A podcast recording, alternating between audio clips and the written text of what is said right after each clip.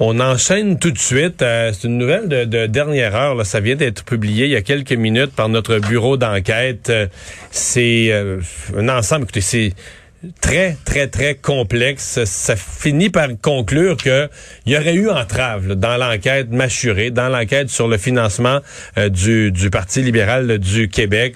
Je rejoins tout de suite Jean-Louis Fortin de notre bureau d'enquête. Bonjour Jean-Louis. Salut Mario. Euh, je le dis, c'est très complexe. Euh, on va essayer de, décortiquer ça euh, ensemble. D'abord, c'est un document qu'un juge vient de rendre public, un long document qui, est la base de tout. Là.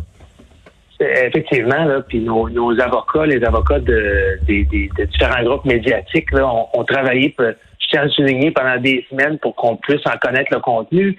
Puis on voulait absolument pouvoir le publier parce qu'il y a des allégations là-dedans qui sont extrêmement troublantes, graves, là, et qui touchent euh, certains des aspects les plus fondamentaux de notre système de justice, de notre système de police. Donc, euh, euh, on, parle, ces, ces allégations-là sont contenues, ce sont ces allégations-là sont celles de deux policiers de la Sûreté du Québec qui sont présentement euh, en congé de maladie, qui font l'objet de sanctions administratives, euh, André Boulanger et Caroline Grenier-Lafontaine. Leur nom euh, te dit peut-être quelque chose? Oui, c'était deux très hauts placés à l'UPAC.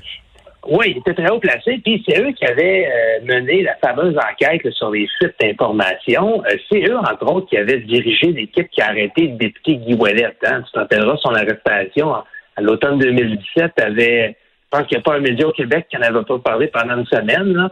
Euh, et bien finalement, on sait ce qui est arrivé. Euh, M. Ouellet n'a jamais été accusé. On s'est même, l'UPAC s'est même excusé en, avouant qu'il avait, c'était une arrestation fautive, euh, injustifiée. Alors, les deux policiers en question, André Boulanger et Caroline, Grenier-Lafontaine, il y a une enquête qui les vise pour savoir si effectivement, ben, ils ont commis des, actes répréhensibles, s'ils ont commis des, des, fautes policières qui auraient mené à cette arrestation-là.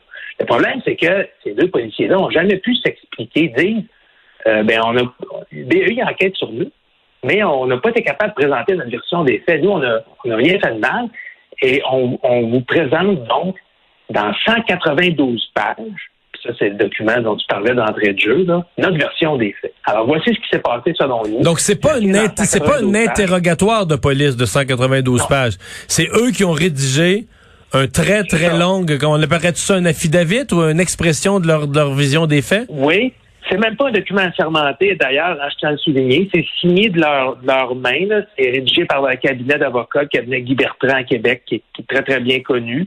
Euh, mais bon, euh, on comprend que tu présentes ça à un juge, euh, tu interviens dans un dossier de cours avec ça, tu as intérêt à pas mentir quand même.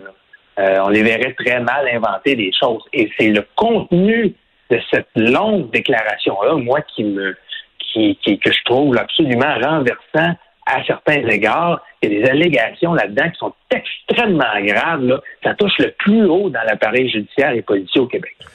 Mais ça touche quoi? Ça touche le DPCP, des gens au DPCP, le lien entre les DPCP et la police? J'avoue que moi-même, j'ai entendu vite tout à l'heure le résumé de Félix, j'ai lu les documents, j'ai pas eu beaucoup de temps, je m'en venais en ondes. Mais moi-même, je suis un peu perdu, là je comprends ça. Alors, la, première grande allégation, à mon avis, de la plus importante, que ça concerne la fameuse enquête Machuré. Machuré, tout le monde en a entendu parler. C'est l'enquête euh, de l'UPAC sur les allégations de financement illégal au Parti libéral du Québec à l'époque de Jean Charest. Donc, euh, dans les années 2000, début des années 2010, euh, la thèse est bien connue, c'est-à-dire qu'on aurait monnayé de l'influence aux grandes firmes qui finançait le Parti libéral. Ce serait criminel, c'était allégué. C'est pas pour rien que c'est une grosse enquête. Il y a 300 témoins qui avaient été rencontrés et c'est une enquête qui dure, Mario, depuis 2014. Donc, ça, ça traîne en longueur. Puis on s'est tous posé la question, pourquoi ça traîne? Pourquoi il n'y a personne qui est arrêté? Ou au contraire, pour enquête, du rien à s'approcher. Son, son collecteur de fonds, Marc Bibot, n'a rien à s'approcher non plus. Il euh, n'y avait rien. Alors, on est un peu dans l'impasse depuis, depuis 7-8 euh, ans.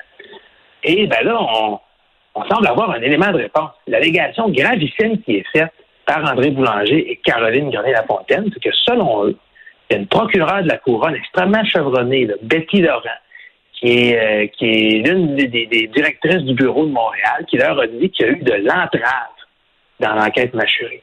Et que la personne qui aurait entravé cette enquête-là, c'est nul autre que Martin Prudhomme, le directeur de la Sûreté du Québec.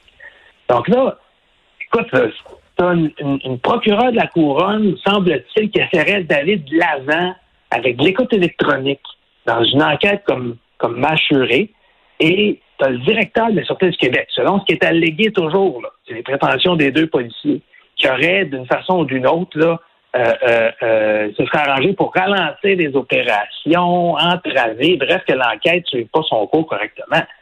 Écoute, ça serait, ça serait gravissime que si, c'était si c'était avéré. ça, c'est la première allégation.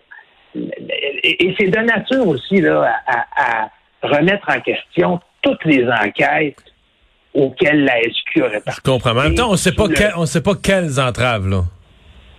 Non, parce que, euh, on, a quand même une, piste. C'est-à-dire que dans l'assuré, euh, l'UPAC euh, voulait faire de l'écoute électronique. Et euh, l'UPAC n'est pas équipé pour faire de l'écoute électronique. c'est la Sûreté du Québec qui exécute les mandats d'écoute électronique pour l'UPAC. au niveau technique, ça prend une certaine expertise. Et donc, dans les, documents qu'on peut lire aujourd'hui, ça serait dans le cadre de l'écoute électronique qu'il y aurait eu de l'entrave. Puis on peut se poser plein de choses. Là. Euh, je ne peux pas dire qui on voulait écouter, euh, si effectivement c'est ce qui s'est produit, c'est-à-dire que la SQ voulait pas écouter ou remettre en question les personnes qui fallait écouter, j'en ai aucune idée. Mais on sait au moins que ça touche l'écoute électronique dans ma chérie. Jean-Louis, on n'a pas le temps de faire le tour des, des 180 quelques pages, mais euh, dernière question, ça, ça nous mène où tout ça? Est-ce qu'il y a une suite ou c'est juste que ah. ça ramène, disons, un questionnement sur qu'est-ce qui est arrivé dans, dans Machuré? C'est sûr qu'il va y avoir des suites parce que avec des allégations comme ça, je peux pas croire que, par exemple, l'Assemblée nationale ne voudra pas des explications. Euh, quand, il y a des allégations d'ingérence comme ça euh, à l'endroit du directeur de la Santé du Québec, euh, je peux pas croire que... Mais qu'il est, déjà suspendu. Oui, il est déjà suspendu parce que lui-même, semble-t-il, aurait bon des choses à se reprocher dans le cadre de, bon, de la fameuse enquête sur les, sources à l'UPAC. On sait qu'il ne sera pas accusé au criminel, Martin Trudeau, mais il y a une enquête au niveau disciplinaire, au niveau administratif, euh, personne ne voit revenir à la sûreté. Là. Ça fait deux ans, presque deux ans et demi qu'il touche son plein salaire. Euh, euh, il a gagné un demi-million de dollars à, arroser ses fleurs chez lui, Martin Prudhomme. On a hâte aussi d'avoir une, conclusion. Mais, mais, la suite, c'est que ben, d'abord l'enquête serment. Donc, la fameuse enquête sur des, inconduites policières alléguées, elle, elle va se poursuivre pendant encore au moins un an, un an et demi. C'est, c'est les policiers du bureau qui l'ont dit. Bon, euh, j'ai goût de te dire rendez-vous en, 2023, mais euh, on a fait parce que parce que rendez-vous en 2023 pour traiter d'affaires qui datent du début du mandat de Jean Charest en 2003. ça euh, fait, ça, ça finit par être ridicule, les délais comme ça. en 2023, on va être rendu à une quatrième élection. Le soit François Legault aurait été réélu ou remplacé. Mais on a eu, ça, ça a plus d'allure. C'est tellement, c'est tellement vieux, c'est tellement dépassé que ça tourne au, ça tourne au ridicule. Je pense que le contribuable, ce qui, qui se dit surtout, c'est que ça coûte cher et que ça mène pas à grand chose, là. Ah, les, effectivement, puis il y a tellement eu de requêtes là-dedans, qu'il y a à peu près tous les les, toutes les personnes impliquées ont voulu faire valoir leur point. Ça s'est rendu jusqu'à même Machuré s'est rendu jusqu'en Cour suprême quand Marc Bibot, ah, ben électeur euh, ben libéral, ben en a contesté des, contesté des perquisitions. Mais ça montre une chose, c'est que ces enquêtes-là, en matière de corruption, c'est tellement complexe, c'est tellement long. Puis euh, en 2010, au Québec, on s'est dit on va créer un, une escouade l'UPAC pour enquêter là-dessus. Ça va donner des résultats. Mais force est, de constater, il y en a eu des arrestations, il y en a eu des projets qui sont rendus à terme. Dans le cas de Machuré, qui était le projet le plus ambitieux de l'histoire du PAC, c'est comme de l'UPAC, c'est comme si c'était trop gros, trop compliqué. on ne voit pas encore la fin de ça, malheureusement. Jean-Louis Fortin, merci beaucoup. Ça fait plaisir, Mario. Au revoir.